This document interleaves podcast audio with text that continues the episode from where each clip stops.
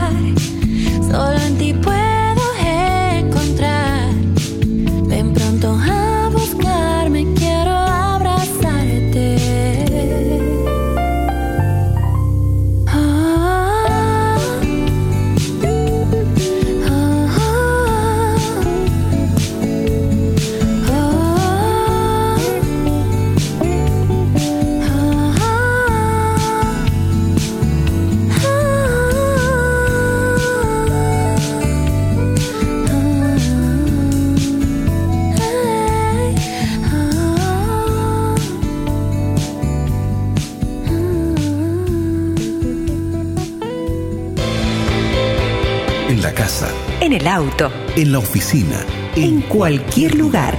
Radio Nuevo Tiempo, tu mejor compañía.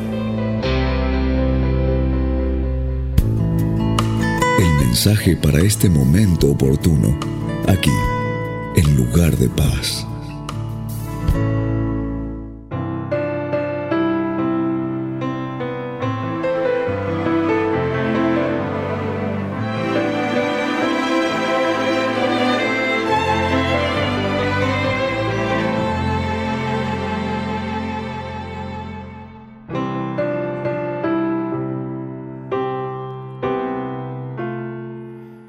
Veníamos hablando antes de escuchar esta hermosa canción acerca de la oración.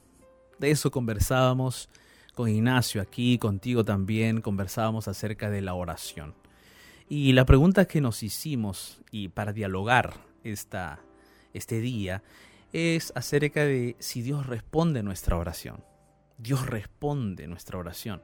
Pero antes de hablar de esa pregunta, eh, nació la idea de que si nos planteamos esa pregunta, quiere decir que nosotros tenemos una razón para orar. Tenemos un motivo para orar, tenemos un motivo para hablar con Dios. ¿Y cuál será ese motivo? ¿Será que hay algún motivo específico? ¿Serán varios motivos? ¿Será que son varias razones? ¿O podemos hablar con Dios de lo que sea? ¿Será que podemos expresarle a Dios todos nuestros sentimientos, las cosas que tenemos en el alma, en el corazón? ¿Tú qué piensas, Ignacio? Por ejemplo, ¿qué cosas le has contado a Dios tú, Ignacio? Vamos a, vamos a poner este mes. ¿Qué le has contado a Dios este mes? No sé, alguna cosa que por ahí se te ha ocurrido hablarle al Señor. De todo, pastor. Este mes fue, este mes que pasó fue un mes que pasaron muchas cosas. Ya le estuve contando a la audiencia también estos milagros de, de apertura de frontera, ¿no? Ajá. Y, y bueno, sucedió mucho, lo que más me acuerdo es eso, estábamos con Alini, mi esposa, eh, en oración constante esos días, al principio frustrados y pidiéndole, Señor, queremos pasar, abre las fronteras, y fuimos entendiendo a medida que hacíamos la meditación, que abríamos la Biblia y todo, primero de que no había un ejército corriéndonos para matarnos como para que abra eh, el río Uruguay en ese caso, ¿no? Entonces ya es un estrés menos, o sea, Claro. podíamos volver, no era como, como, el, como el pueblo judío, ¿no? que los, quería, los egipcios querían matarlo. Y después entendimos que la voluntad de Dios siempre es hacernos bien. Entonces, íbamos a pasar a a Argentina, íbamos a entrar, si era una bendición para nosotros y para quienes nosotros influenciamos a nuestro alrededor. Y si no, era mejor quedarse y aunque a uno no le guste tanto, entonces la oración que, más hicimos, yo creo, pastor, era que Dios nos ayude a aceptar su, su voluntad. Pero creo, como usted decía, que se puede hablar con Dios absolutamente de todo. Le he contado las cosas más extrañas a Dios desde que aprendí de que no es un mostrador el que le vamos a pedir nomás, sino me he encontrado con Dios a conversar, a charlar lo que había pasado en el día, lo que pensaba, y eso hizo la diferencia. Es una diferencia, Ignacio, cuando nosotros comenzamos a comprender, como tú dices, que Dios no es aquel que está detrás del otro lado del mostrador, ¿no? No es aquel que uno llega a una tienda para preguntarle algunas cosas, no es el banquero, no es el Exacto. tiendero, no es el banquero, no es el tiendero y también no es solo el confesador. O sea, Exacto, eh, para aquellos que vienen del catolicismo, ¿no? Que entran al cubículo ese donde se confiesan sus pecados, entran, se sientan y ahí está el curita y, y- y- y se confiesan sus pecados. Pero, pero no, no, Dios no es ese, ¿no? Dios no es, no, es esa figura que se presenta en la Biblia, sino que Dios quiere presentarse como alguien más personal.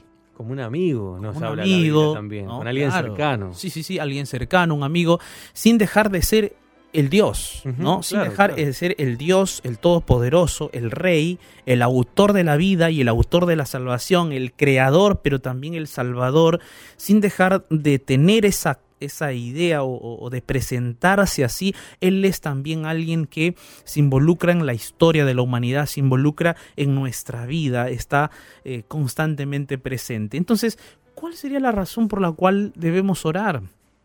Sabes, amigo, amiga, nosotros podemos hablar con Dios de todos los temas, sentimientos, emociones, pensamientos que tengamos, de todos. Cierta vez el profeta Elías, eh, amenazado, amenazado eh, por Jezabel, amenazado por, el contexto difícil que, que vivía, eh, el profeta Elías escapó, se escapó, se escapó al desierto, se escondió en una cueva. No querían que nadie lo encontrara porque temía ser muerto, temía morir, te- temía ser asesinado.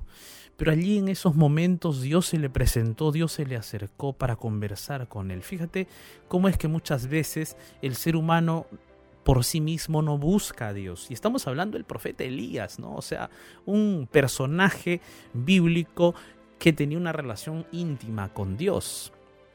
Entonces nosotros también podemos tener temores, podemos tener eh, angustias, podemos tener dificultades, estar amenazados, estar en momentos difíciles. ¿Será que Dios puede responder nuestras oraciones en esos momentos? ¿Será que Dios puede hacer justicia para nosotros en los momentos difíciles de la vida? La palabra de Dios nos muestra que hay un Dios poderoso, un Dios que no nos deja, un Dios que además de responder nuestra oración, Dios quiere hacer algo especial con nosotros. Porque Dios no es aquel que simplemente tiene respuestas. Porque una respuesta se puede quedar en palabras. ¿Cierto, Ignacio? Una respuesta puede quedarse en palabras. Totalmente. Sí. Totalmente. Puede ser solamente una respuesta verbal. Exacto, pues una respuesta verbal. Claro. Pero Dios no se queda en respuestas verbales. Dios además de darte de repente una respuesta verbal, sonora, Dios también es un Dios de respuestas, pero de acciones. Exacto.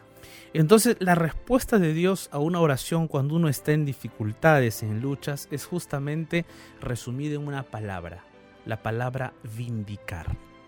Ahora tú dirás, ¿qué significa vindicar, pastor? ¿Qué es vindicar? Mira, vindicar en el diccionario dice eh, significa reclamar o exigir la restitución de una cosa que te pertenece. Reclamar o exigir con base en la ley. Exigir admisión o restitución.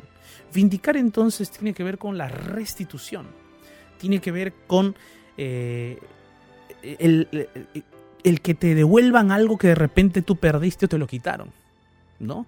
Entonces tiene que ver con restitución. Y muchas veces, amigos, amigas, nosotros pasamos por situaciones difíciles en donde quizás nos hemos visto amenazados, hemos perdido cosas, no solamente cosas materiales, hemos perdido de repente nuestra propia conciencia, nuestra propia moral, nuestro nombre está por los suelos, porque nosotros mismos muchas veces lo hemos dejado así.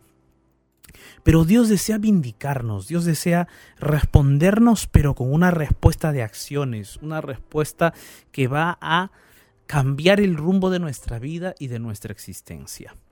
Te invito a leer el libro de Salmos capítulo 7. Vamos a continuar con el libro de Salmos y vamos a leer Salmos capítulo 7.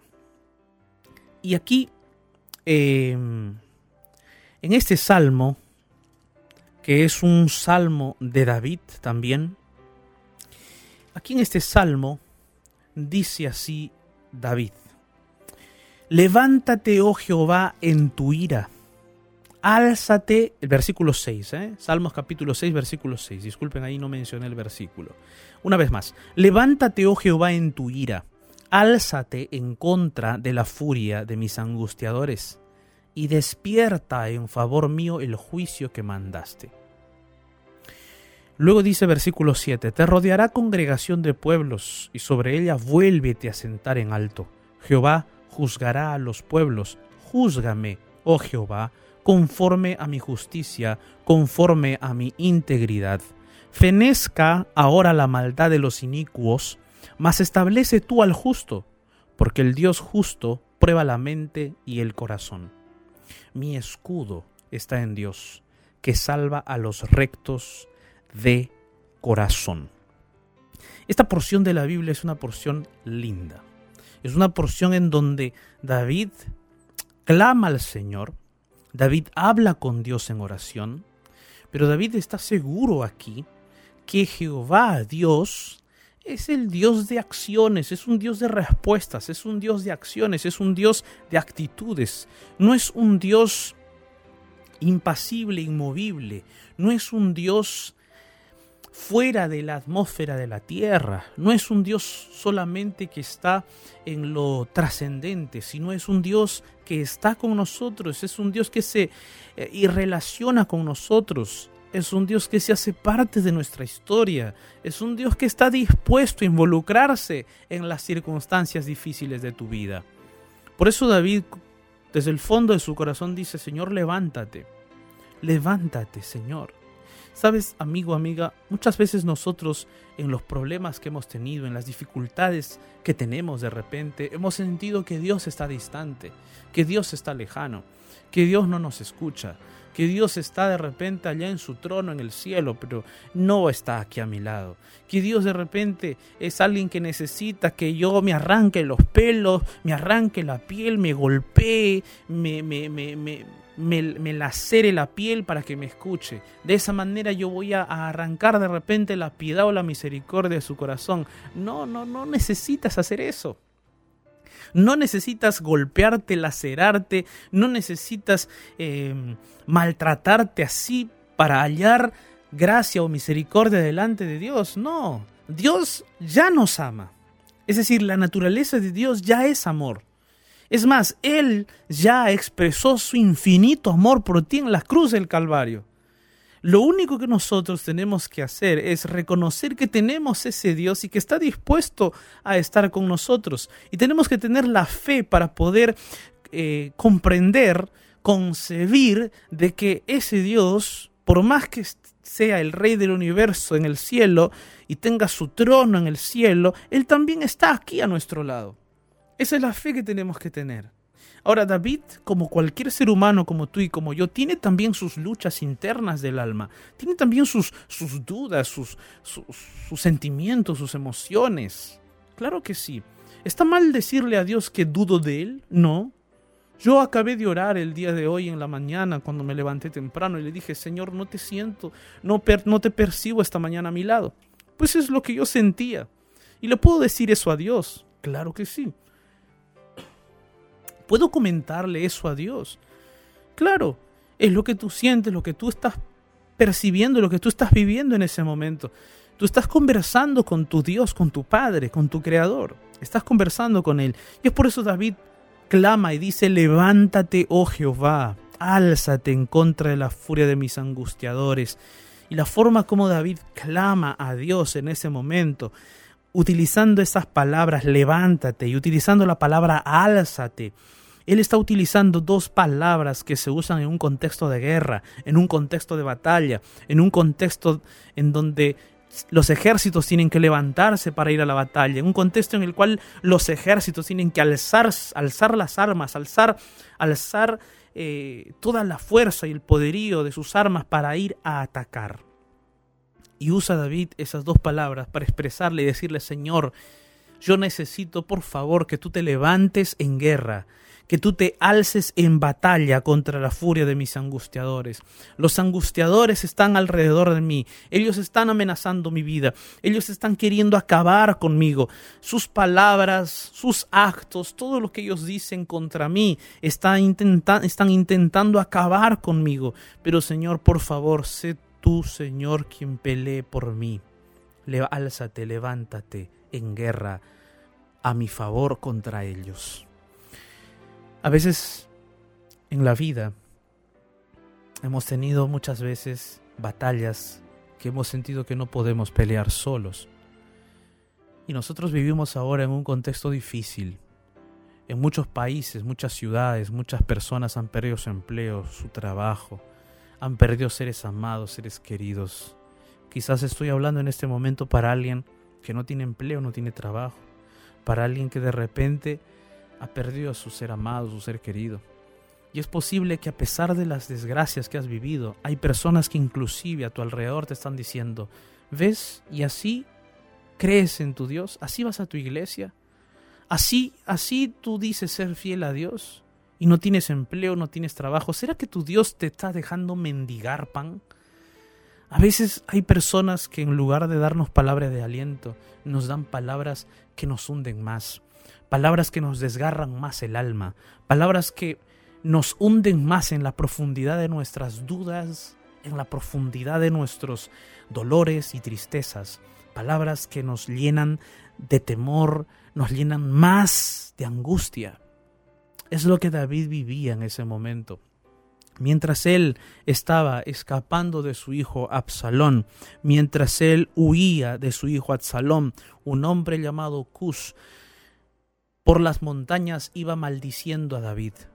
Mientras David huía, este hombre iba insultando a David, iba humillando a David, iba lanzando maldiciones contra David.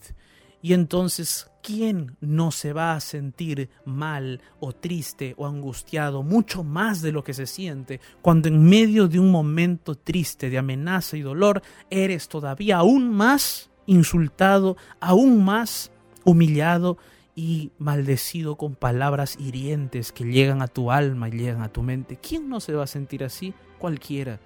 Pero ¿sabes cuál es la diferencia de aquel hombre, de aquella mujer, que a pesar de esas dificultades mantiene sus ojos puestos en Jesús? La diferencia es que esa persona no está caminando en la vida sola. No estás caminando solo en la vida, vas acompañado por el gran león de Judá, vas acompañado por el gran Jehová de los ejércitos que acampa contigo, a pesar de los dardos que el maligno tenga contra ti, Él es tu escudo, Él es tu sostén. David creía eso, por eso David decía, Señor, levántate, Señor, álzate, necesito, por favor, que tú despiertes en favor mío el juicio que mandaste.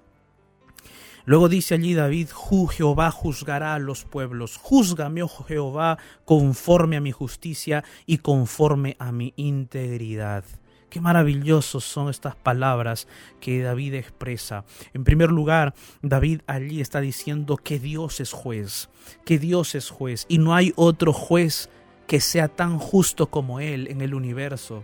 Sabes, amigo, amiga, nosotros vivimos en un mundo donde la injusticia es pan de cada día, donde la injusticia se ve todos los días.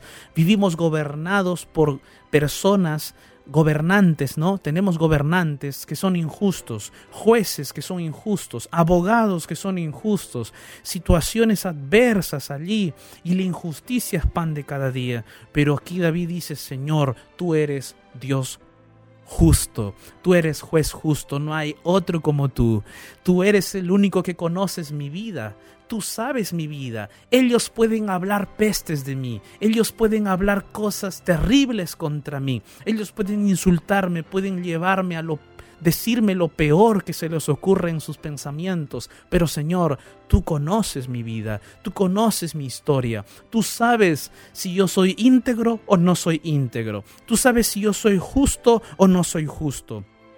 Tú conoces si yo me mantuve en lo recto o caminé por caminos de, de maldad. Tú conoces, Señor, mi vida, tú eres mi juez. Júzgame. Es interesante cómo David pide al Señor y le dice, Señor, júzgame tú, júzgame tú, yo estoy aquí, júzgame tú. Y sabes, mi amigo, mi amiga, qué interesante es saber que Dios es nuestro juez.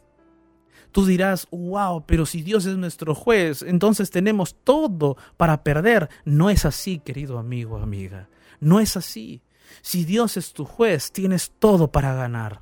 Tienes todo para ganar el juicio, porque en primer lugar Dios te ama. En segundo lugar, ese amor que Dios con el cual Dios te amó, lo llevó a morir por ti. Quiere decir que tu juez es aquel que se sacrificó por ti.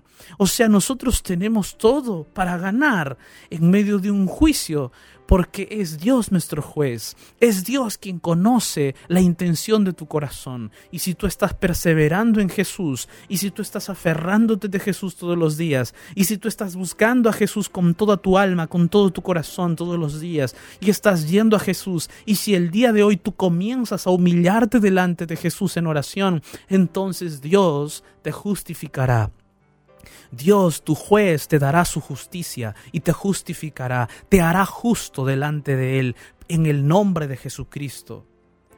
David decía, Señor, júzgame tú, tú conoces mi vida, ellos no conocen mi vida.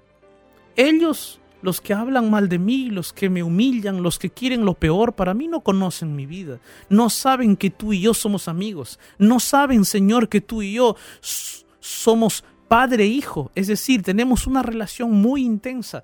No saben que tú y yo, Señor, hablamos muchísimo. No saben que yo he confesado mis pecados a ti y tú me has perdonado. Ellos no saben. Ellos no saben que tú y yo, Señor, tenemos nuestros secretos Y los secretos de mi vida tú los conoces. Y tú sabes, Señor, que yo deseo amarte con todo mi corazón. Y esa, ese es el objetivo más importante de mi vida.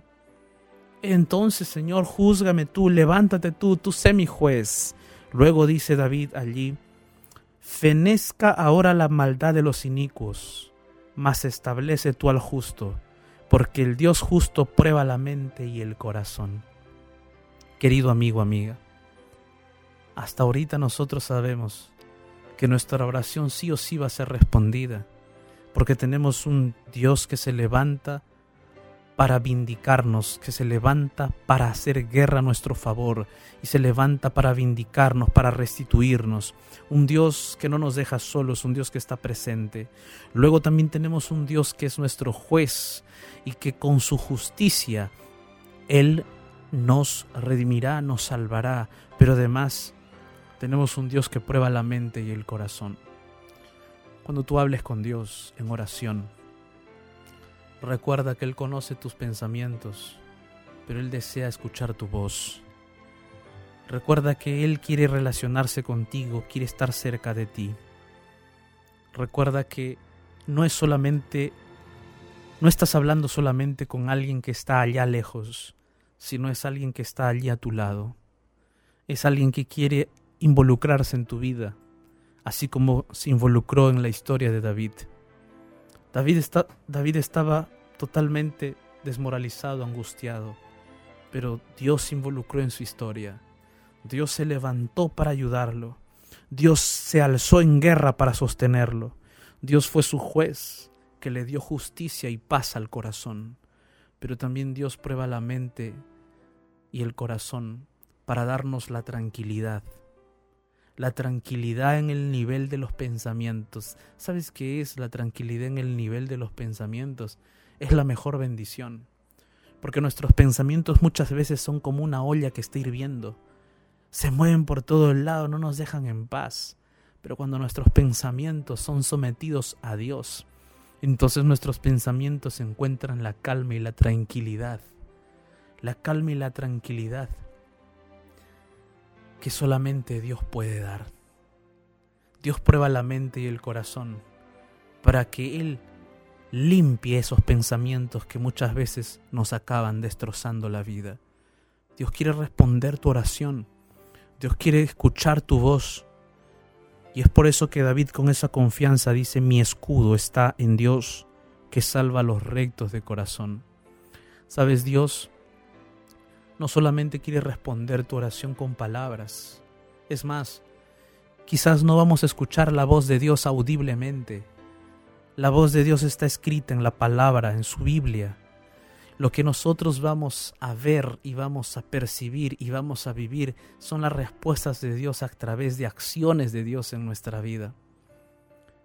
Y Él quiere ser tu escudo.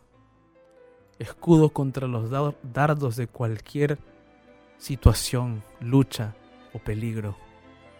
Él quiere estar contigo el día de hoy y quiere comenzar a relacionarse de una forma especial contigo. Si de repente tú tienes dudas de que Él responda a tu oración, ¿por qué no te atreves a comenzar a hablarle de verdad? A hablarle de lo profundo de tu alma, a expresarle tu sentir y comenzar a tener una relación con Él. No solo hables con Él cuando tienes problemas, habla con Él desde ahora y comience el hábito de hablar con Él en oración a cada momento. Entonces, ¿qué te parece si comenzamos hoy a orar juntos? Allí donde estás, cierra tus ojos, ora conmigo. En medio del naufragio de este mundo, déjate rescatar por la oración y llegarás a un lugar de paz. Llegó nuestro momento de oración. Dios Todopoderoso, Señor, gracias por tu palabra. Gracias porque en este momento, Señor, cuando hemos comenzado a hablar contigo en oración, tú ya estás al lado de cada persona que está orando conmigo.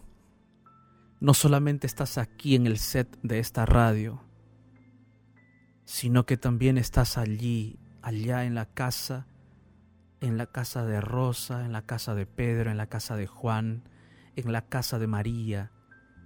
Estás en la casa de aquella persona que está orando conmigo en Argentina, de aquella persona que está orando conmigo en Guatemala, en México, de aquella persona que está orando conmigo allá en Japón, quizás en algún país de Norteamérica.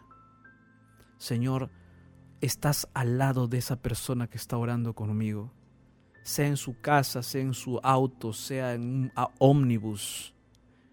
Tú estás allí, dispuesto a escuchar esa voz de tu hijo, de tu hija que clama de lo profundo de su corazón. Y hoy, Señor, estamos aquí delante de tu presencia para pedirte y suplicarte que tú te levantes, te alces en guerra a nuestro favor, que puedas ser tú nuestro juez y nos vindiques, oh Señor.